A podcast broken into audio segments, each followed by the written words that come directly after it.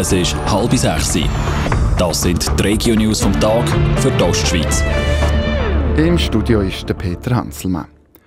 Die Ursache des Brand an der Zürcher Straße St. Gallen ist geklärt. Der Brand ist durch einen 48-jährigen Bosnier ausgelöst worden, der in der Autogarage geschafft hat.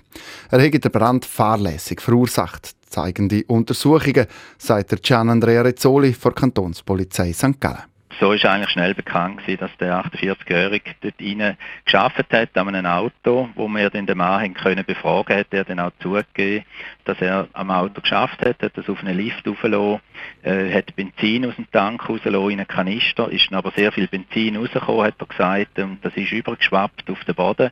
Und weil ein Heizstrahler mit offener Flammen in der Nähe vom ausgelaufenen Benzin gestanden ist, ist es dann eben zum Brand gekommen. Beim Brand am Montagabend St. Gallen ist niemand verletzt worden, allerdings ist im Gebäude Totalschaden entstanden. Bei einem Unfall mit einem Lastwagen ist in Amriswil ein 86-jähriger Autofahrer schwer verletzt worden. Passiert ist der Unfall heute Morgen, der Kantonspolizei Thurgau mit. Der 86-Jährige ist ohne gültigen Fahrausweis Auto gefahren und offenbar aus einem Vorplatz raus auf die Straße und direkt vor einen Lastwagen gekommen.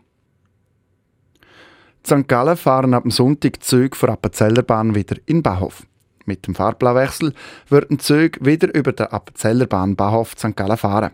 Der ist umgebaut worden. Züge auf Drogen fahren künftig auf dem Gleis 11 und die auf Appenzell auf dem neuen Gleis 12, teilt die Appenzeller Bahn mit.